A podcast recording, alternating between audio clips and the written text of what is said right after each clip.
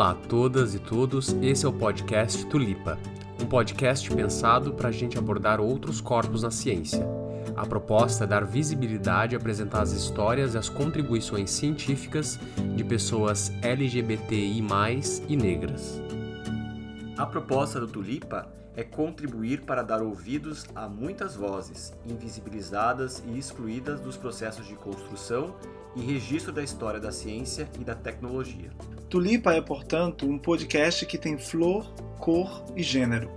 Organizamos esse programa eu, Alan Alves Brito, do Instituto de Física da Universidade Federal do Rio Grande do Sul. Eu, Maurício Polidoro, da Geografia do Instituto Federal do Rio Grande do Sul.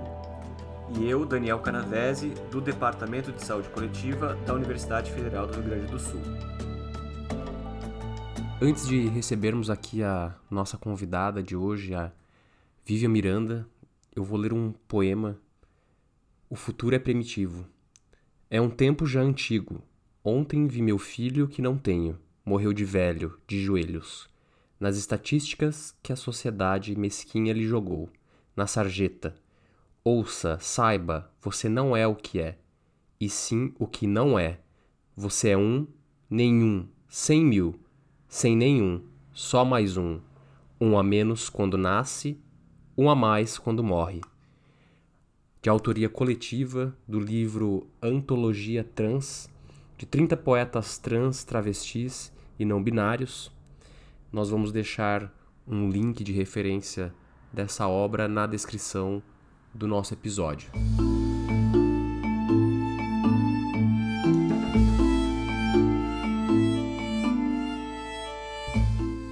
Vivian Miranda, que estará aqui conosco, é física. Ela é bacharel e mestre em física pela Universidade Federal do Rio de Janeiro e doutora em astrofísica pela Universidade de Chicago, Estados Unidos. Ela pesquisa cosmologia e fez seu estágio de pós-doutorado na Universidade do Arizona, também nos Estados Unidos. Vivian tem investigado como as teorias da inflação e da energia escura podem ser testadas com os dados de observação do Dark Energy Survey do futuro LWST, telescópio em construção no Chile, e do telescópio espacial WFIRST da NASA.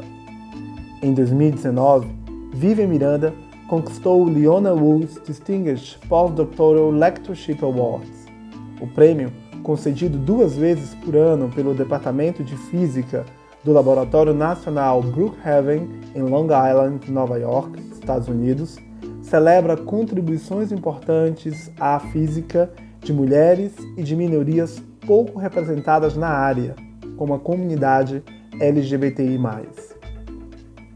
Em uma entrevista a um jornal, Vivian comentou que os seus desafios profissionais estiveram lado a lado com uma questão pessoal muito importante. Vivian é uma mulher trans e foi nos Estados Unidos que passou pelo seu processo de transição. Vivian desenvolve pesquisas na universidade e na Agência Espacial Americana, NASA, e em uma das suas palestras na Unirio destacou que gosta de trabalhar na interface da ciência, onde existem perguntas claramente sem respostas. Estamos muito contentes por ter Vivian aqui no Tulipa. Bem-vinda, Vivian. É um prazer recebê-la hoje no nosso podcast Tulipa. Olá. Obrigado, Vivian, pela sua presença aqui. Eu vou começar com a primeira pergunta. Eu sou Daniel e a pergunta que eu vou fazer ela diz respeito à questão da ciência como realização humana, como, enquanto uma construção coletiva, né, limitada no tempo e no espaço e certamente dependente de fatores econômicos, políticos, culturais e sociais. Nós aqui do podcast Tulipa estamos muito curiosos para saber quando, em quais circunstâncias e por que você decidiu ser cientista e, particularmente, uma cosmóloga. Qual é o objetivo principal da cosmologia científica moderna e contemporânea?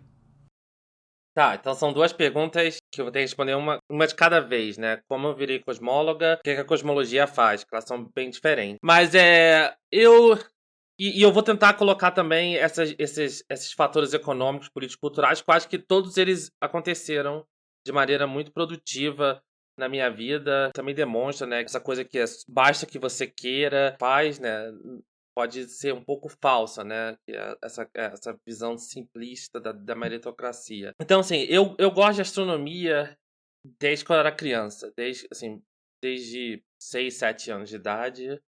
É, é uma coisa assim muito natural é, é, para mim.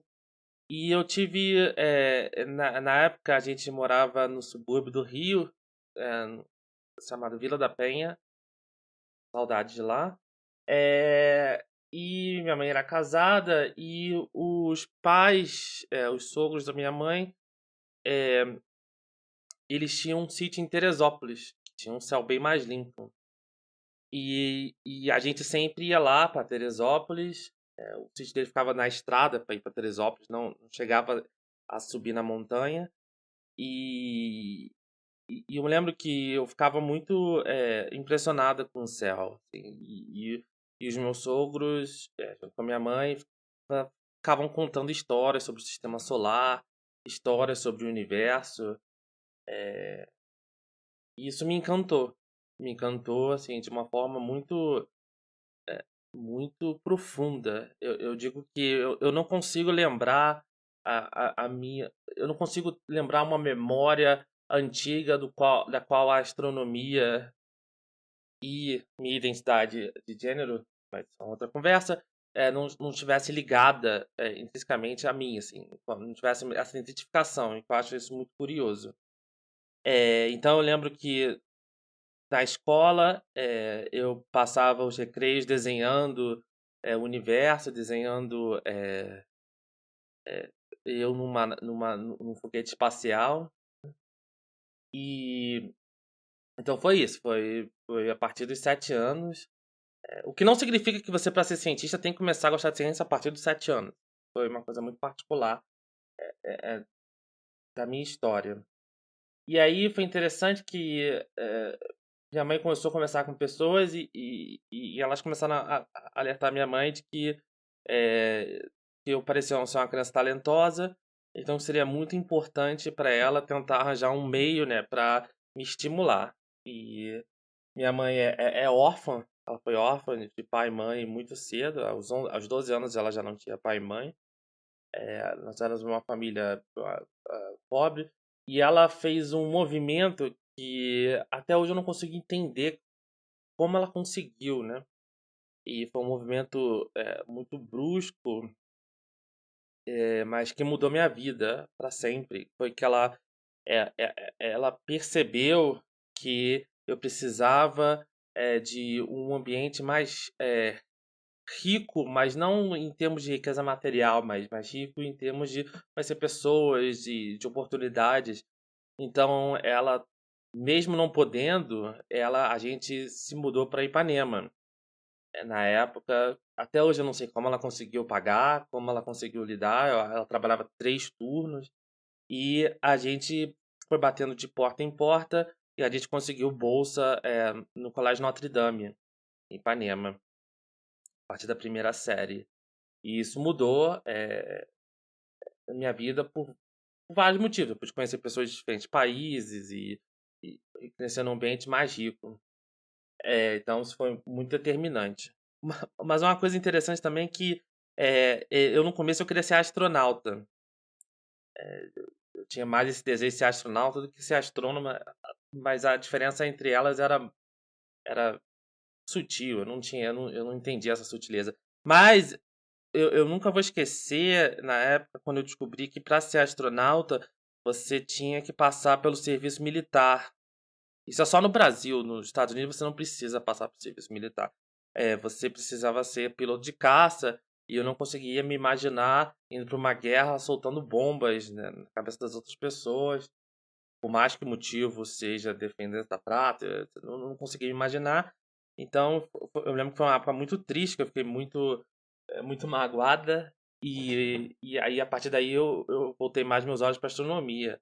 E aí, eu comecei a colecionar é, revistas. Eu, eu, eu, lembro que acho que com nove anos eu conseguia fatos e fotos é, da época quando o homem foi à Lua, com o LP das gravações. É, eu tinha vários recortes de revista Veja, é, Globo. Eu tenho, tinha uma reportagem de 1998, é, até postei no meu Facebook há pouco tempo, que me impressionou muito sobre é, as joias, né, assim, os talentos da astronomia brasileira. E falava sobre vários astrônomos que estavam fazendo trabalhos incríveis. E, e, e ali isso, sabe, me deu um caminho. Me deu um. Me deu uma esperança e eu achava que eu ia trabalhar na NASA. É, assim, queria falar. Aí, é, e, e, isso é interessante, né? Porque é, eu, eu gosto de falar da, da NASA por, pelo seguinte: você precisa ter um sonho, mas você também precisa ter exemplos. Né? Quando o menino sonha em jogar futebol, é, ele fala: tá bom, eu quero jogar futebol, mas como é que eu faço?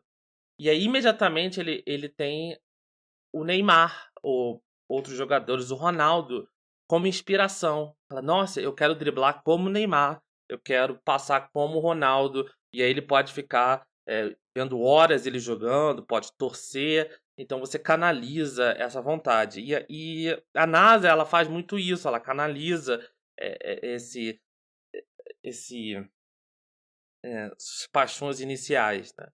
E, e, então eu, eu, é, é incalculável o quanto, quantos engenheiros, matemáticos, físicos, químicos se tornaram efetivamente engenheiros, matemáticos, físicos, químicos, porque aquela chama foi canalizada é, pela NASA. É, e é por isso que até a NASA ela, ela tem um trabalho muito sério de divulgação científica é, e de museus. mostra a importância de ter, de ter algo assim, de ter uma agência espacial e, e de ter museus e, e nas diferentes áreas de canalizar o sonho é, é, das crianças, né? para elas poderem entender o que está acontecendo com elas. Na transexualidade, por exemplo, eu não tive isso e isso gerou complicações, eu só pude fazer isso mais tarde. Então você vê essa diferença é, na questão do exemplo.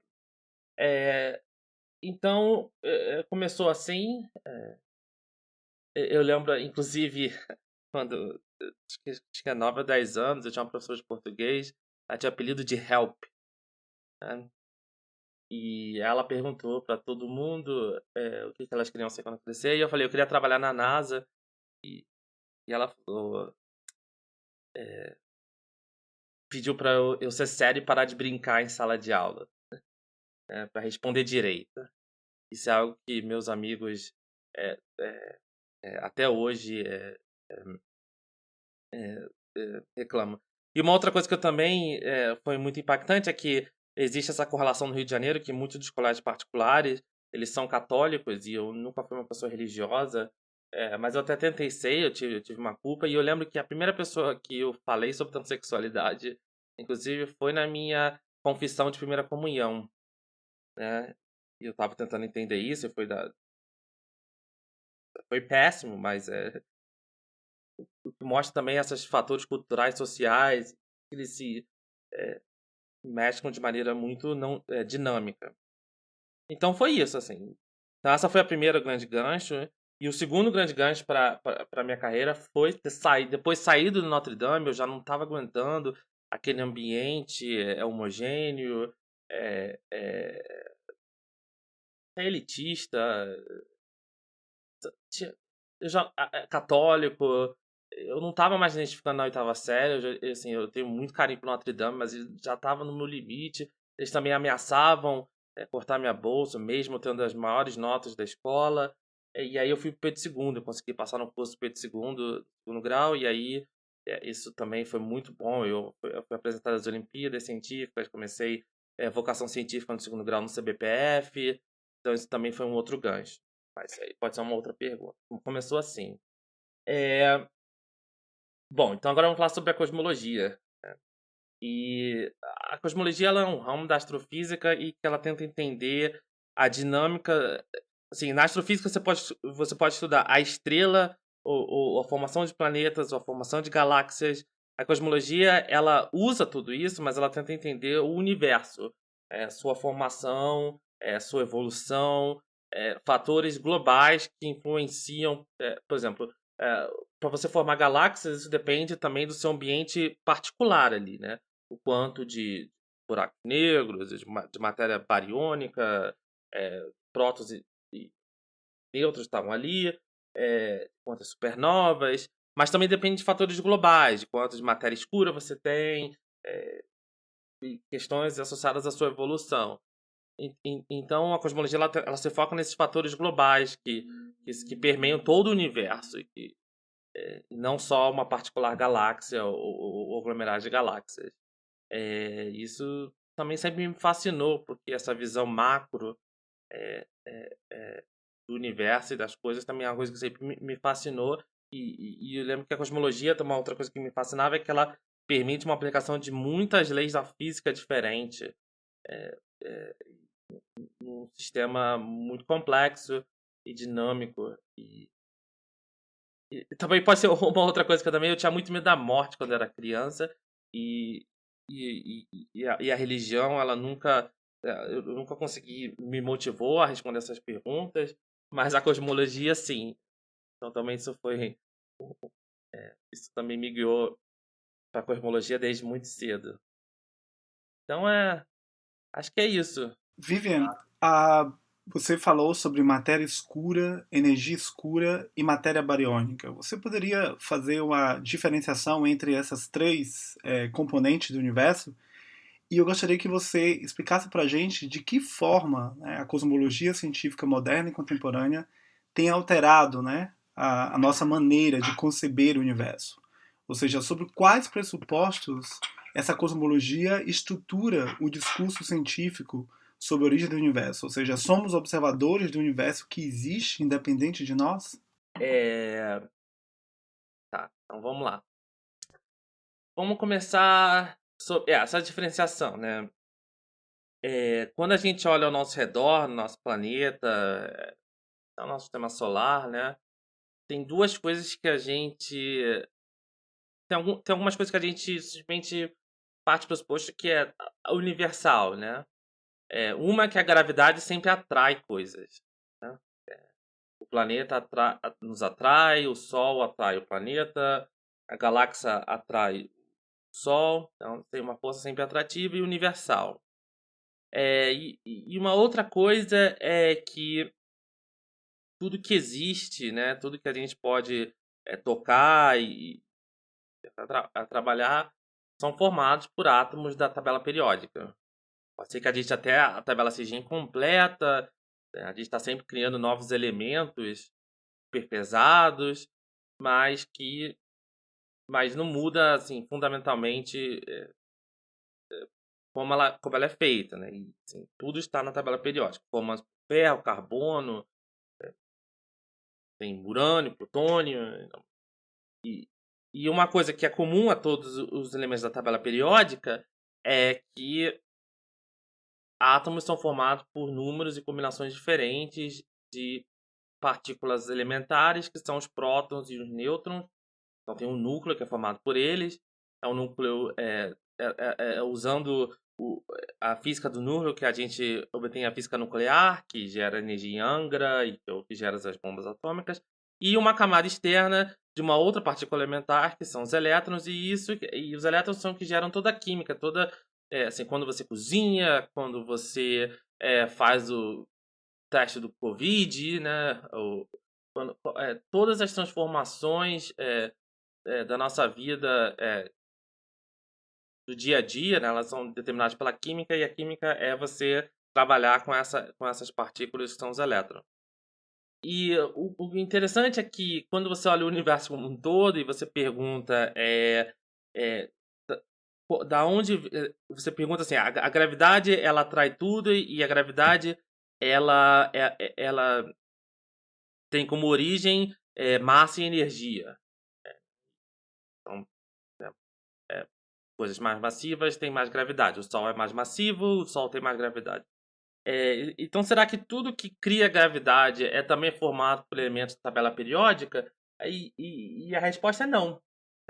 Incrivelmente, a resposta é que elementos da tabela periódica só contribuem com 5% da contribuição total de gravidade do nosso universo. 5%. 5% seria cada 100, né, 5 apenas é, é formado pela, é, por elementos da tabela periódica. E então, que, da onde vem os outros 95%? Essa é uma pergunta é, é, muito interessante, no qual a cosmologia se debruça. E aí, é, uma coisa que, que fica clara quando a gente observa o universo é que, independente do que esses 5, 95% são, uma coisa que também é muito interessante é que eles não emitem luz. Né? Essas partículas ou, é, não emitem luz. Então, daí vem o nome escura. Então, tanto matéria e energia escura tem esse nome escura no final, porque não emitem luz. Porque se tivesse emitido luz, como as estrelas, nós já teríamos visto. Né? É, é, então, seria mais fácil detectá-las. Então, é, é, então, daí o, o, nome escura. Então, qual a diferença entre. Então, essa é a diferença entre escura e bariônico. Bariônico é o formado pela, pelo elemento da tabela periódica. É, então, qual a diferença entre matéria e energia escura? Isso vem é, uma outra reflexão profunda da física, que a gente descobriu que a gravidade, ela, ela no universo, apesar de ela sempre parecer uma força que atrai coisas localmente, ela não necessariamente é, é, é, é só atrativa.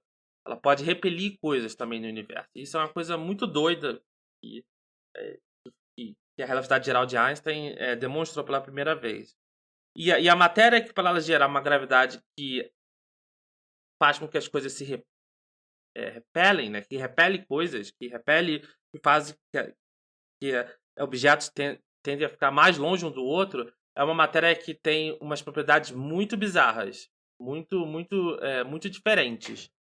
Então essa é a diferença entre matéria escura e energia escura. A matéria escura seria uma matéria que não emite luz, mas ela gera uma gravidade atrativa como o planeta Terra, como o sistema solar, é uma, uma gravidade que a gente entende intuitivamente.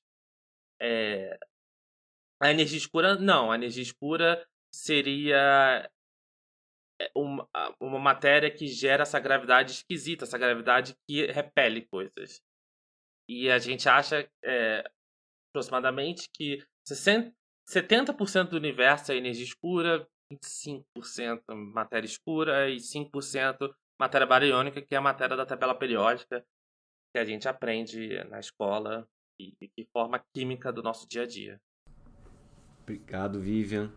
E eu queria agora conversar um pouco contigo, pensando no público de jovens que estão se aventurando na ciência, que vão ouvir o podcast Tulipa.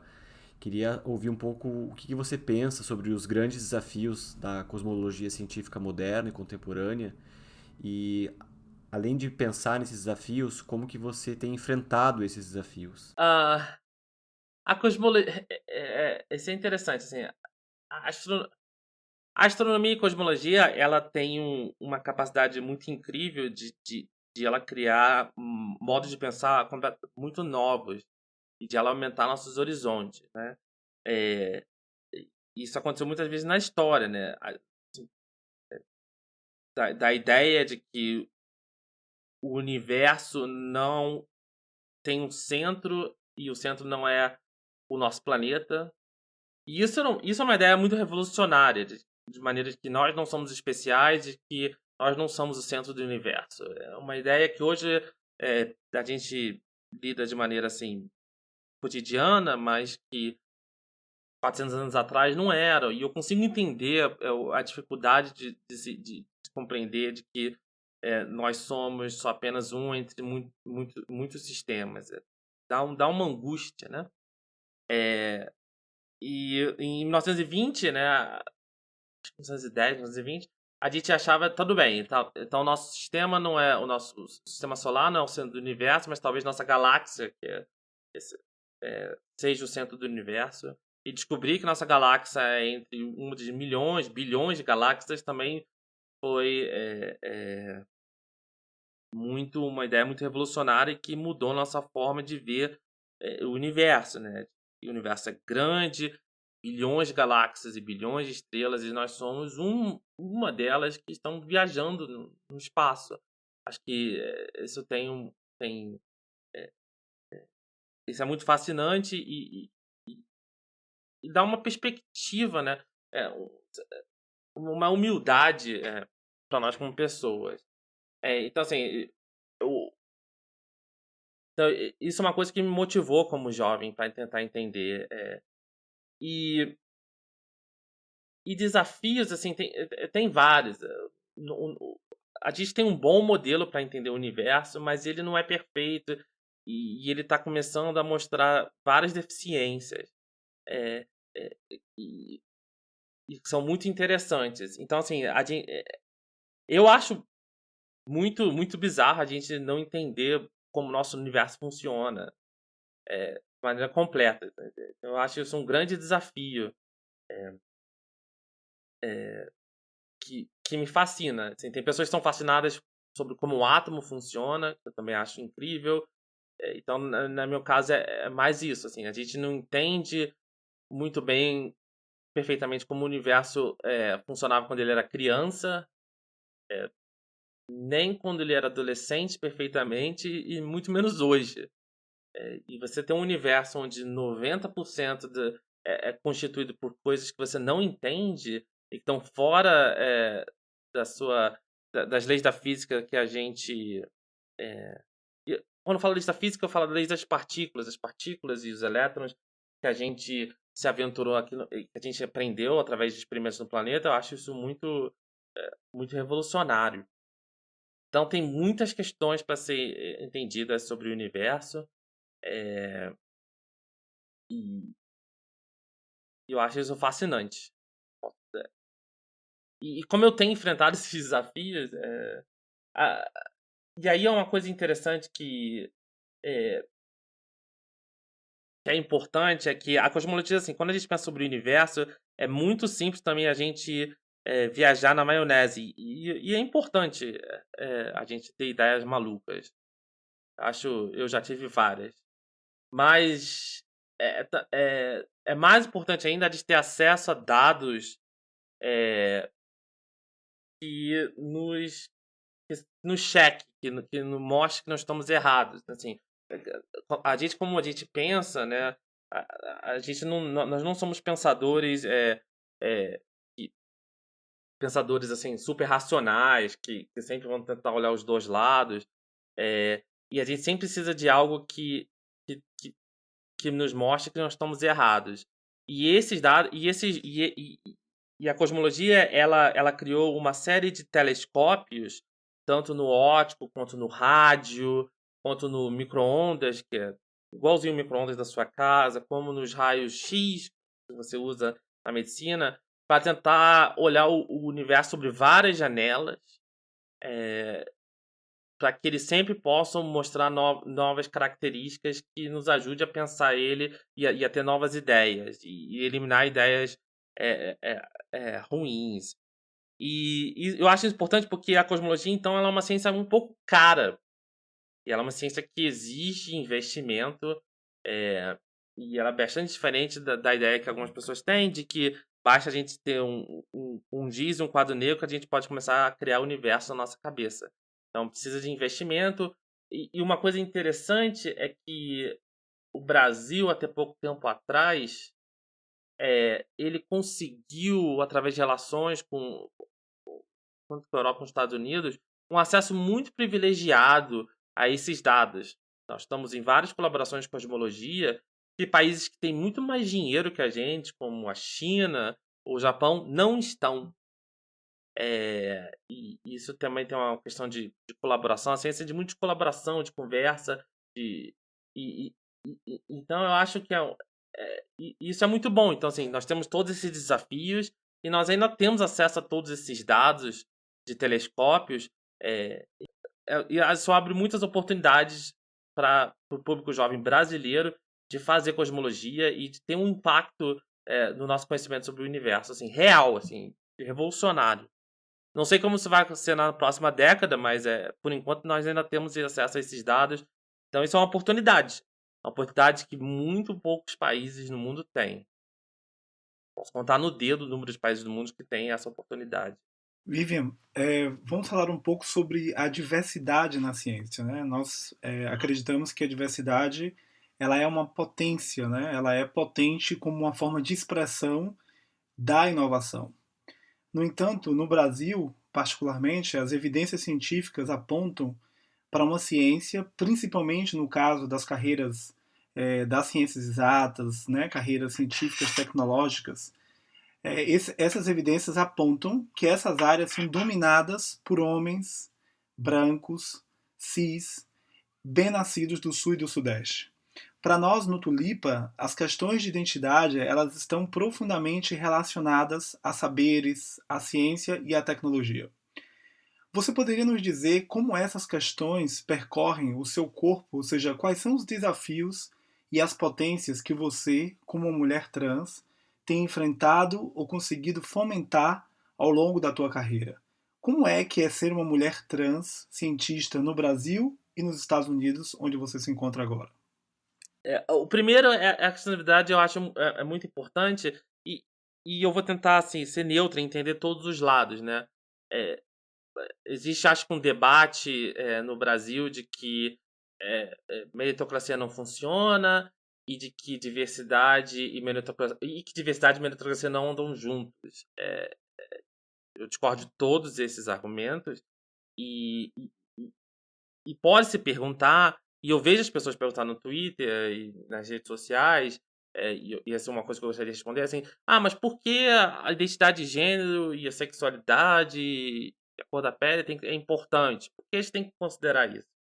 É, e, isso é muito importante, porque é, eu tenho uma visão é, muito mais otimista de que meritocracia e diversidade andam juntos, é, e que você, ao tornar a ciência mais diversa, você está aumentando a, a, a meritocracia e não a diminuindo. E, e, e por que isso? É, porque primeiro você tem que tentar. É, para você falar sobre meritocracia, você tem que é, é, falar como você quer é, definir a questão de justiça e como você quer definir a questão do esforço, né? A questão do esforço individual, né? E, e aí eu vou dar um exemplo, né? Assim, digamos que a gente fala, tudo bem, a gente sente, debata e fala: olha, a gente vai determinar que é, o esforço individual da criança somada, mas que tem uma métrica, entre 6 e 20 anos é o que tem que ser usado para ela poder escolher a carreira dela. Parece razoável. Né? Tudo, quanto ela trabalhou, se ela, em vez de se ela estudou muito, etc. Porém, a gente sabe que questões socioeconômicas e, e questões raciais, né, de preconceito, é, é, é, fazem com que as crianças já aos seis anos já tenham um, um, um comecem a corrida de forma desigual, né? Então, questões de vocabulário dos pais, ou a questão da violência é, é, é, do Estado na, na, nas comunidades que geram traumas e estresse que que já criam diferenças e problemas que eles têm que lidar.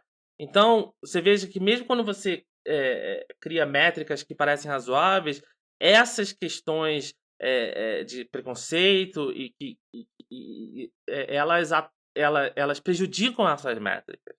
Então, quando você torna um ambiente mais inclusivo, quando você é, lida com as questões socioculturais, quando você lida com o racismo que existe e é muito real e é muito presente, a transfobia também, você está, na verdade, é, é, é, é melhor, aumentando e melhorando é, é, a capacidade de, de, talento e do esforço individual das pessoas de, de para que elas cresçam. Quantas pessoas, quantos talentos inacreditáveis na favela não se tornaram cientistas por motivos que é, de violência, ou porque a escola pública não é boa, ou que não tem nada a ver com o esforço individual. Então, eu, eu tenho muita essa ideia de que é, a diversidade e, e, e, todas as questões que são atacadas é, de maneira muito brilhante pelo Alan e por, e por, outras, elas, na verdade, elas vão ajudar, no, tanto no curto quanto no longo prazo, de que o esforço individual da criança e do, do elas é, têm mais frutos. Então, por exemplo, é, se.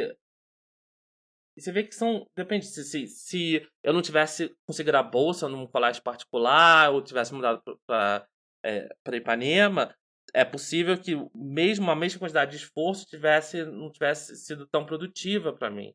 Então você vê. Então, então é, é, é, eu tenho muito essa crença de que é um falso debate é, essa, essa, essa é, que, que, se faz é, no Brasil.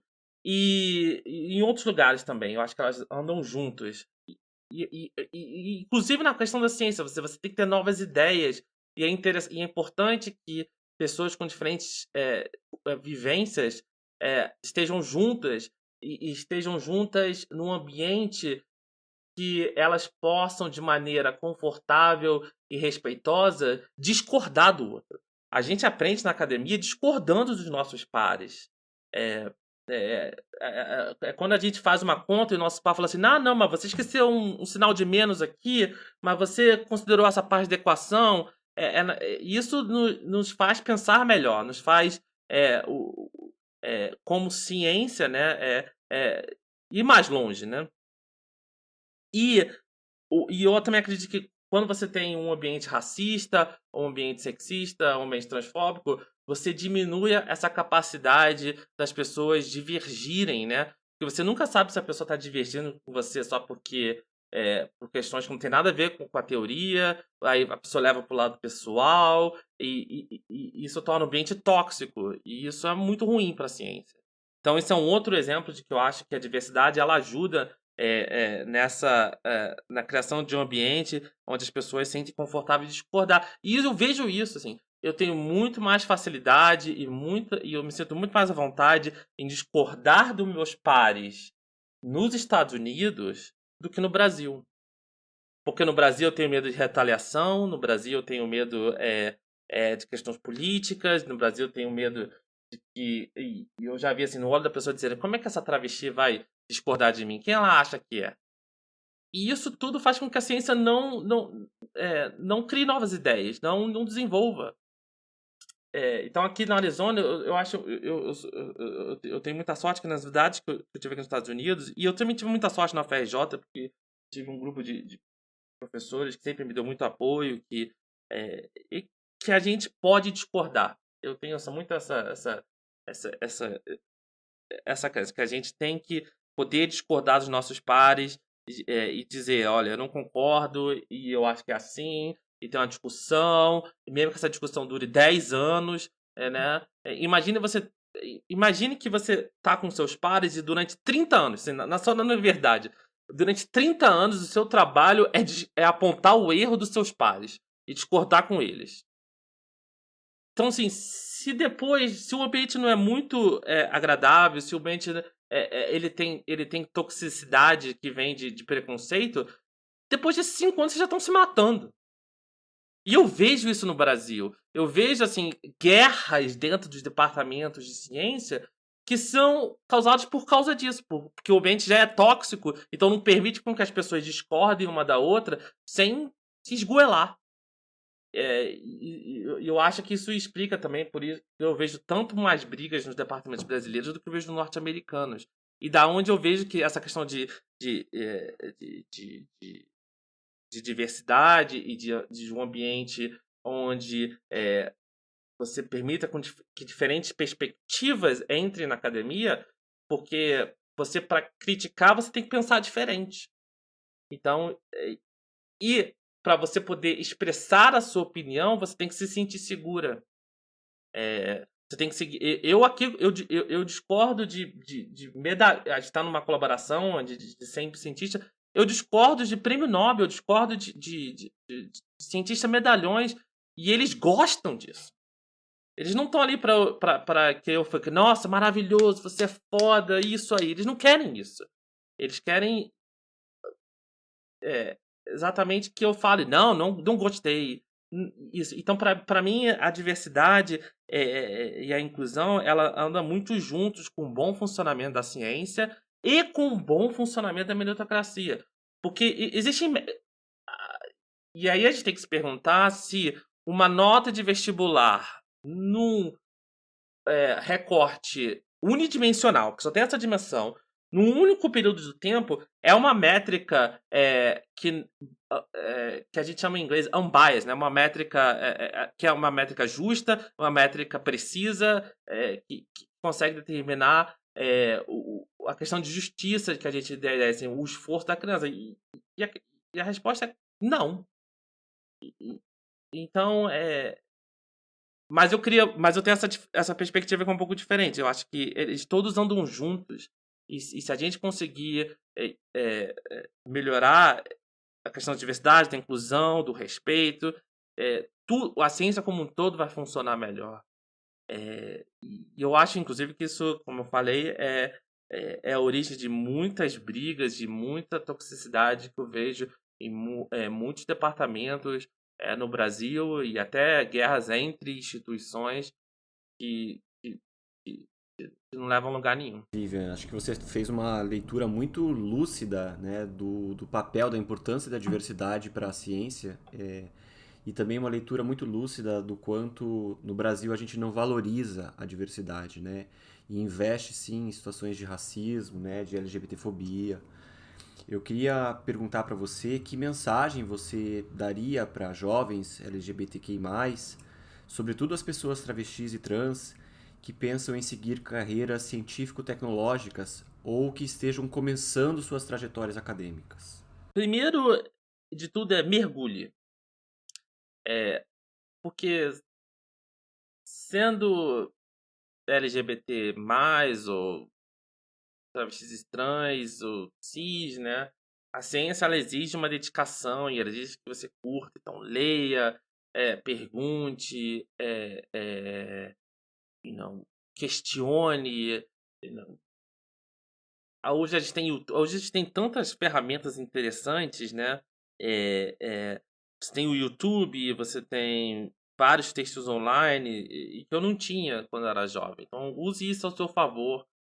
É, vá nas bibliotecas, vá nos espaços, porque isso é importante. Essa dedicação ela tem que acontecer. E, e nesse processo, se alguém tiver um preconceito com você, se alguém fala assim, não, mas por que você está aqui nessa biblioteca, né? Esse espaço não é seu. Seja resiliente e saiba que esse espaço é seu. Tenha essa consciência. É... E assim, fazer ciência é um negócio muito legal. Fazer ciência é um negócio tão legal que mesmo as pessoas que depois de estudarem ficarem um tempo na academia, elas saem da academia, é, vão para fazer ciência de dados, vão trabalhar em bancos, vários empregos que é, é, as pessoas nunca se arrependem de ter ficado na academia. É, elas sempre têm um carinho gigantesco. E porque você ser pago para pensar sobre coisas muito interessantes, é, é para mim é, é, um privilégio. E, e, então, assim, não tenha medo, não tenha medo de, de pensar diferente, não tenha medo de, de ser a cri-cri do grupo, né? De perguntar, de discordar, de... E isso é um pouco polêmico, assim, não considere nenhum tabu, não, não considere nenhuma pergunta é, que não possa ser perguntada e não possa tentar ser respondida. Porque lembre-se, o, o, seu trabalho vai ser sempre discordar e, e, e pensar, pensar, de maneira crítica, né? E eu sei que a gente tem muito essa cultura, eu tive também, e eu tenho formato de quando a pessoa discorda da gente, é, especialmente se é, a gente é, é, se é uma pessoa com maior poder e prestígio, a gente se sente como se estivesse sendo atacado ou se, é, ou como se a gente tivesse, ou oh, acabou, a pessoa não concorda comigo. Não se preocupe com isso.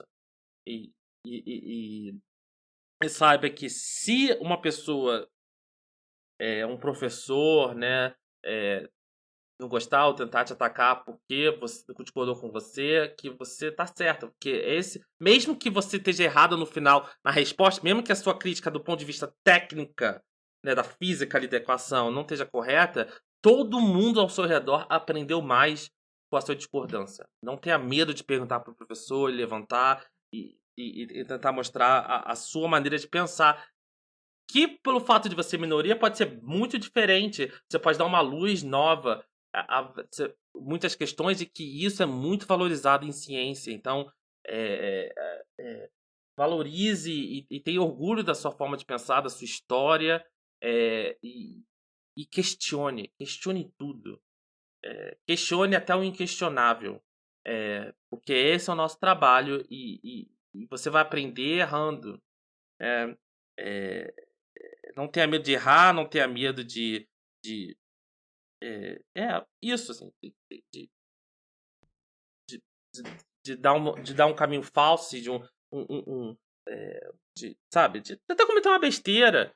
É, é, eu, eu, eu, eu, me preocupa um pouco hoje entre os jovens é, essa ideia de que a gente tem que ser per pessoas perfeitas e, e, se a gente dá uma, uma fora, é, vamos todos ser cancelados. É, é isso me preocupa porque é, é, eu acho que eu vi o Porchat falando isso, né? Assim, para você criar uma piada boa, você cria 20 ou 50 ou 100 ruins. E dessas 100 ruins, talvez umas 10 sejam muito ruins.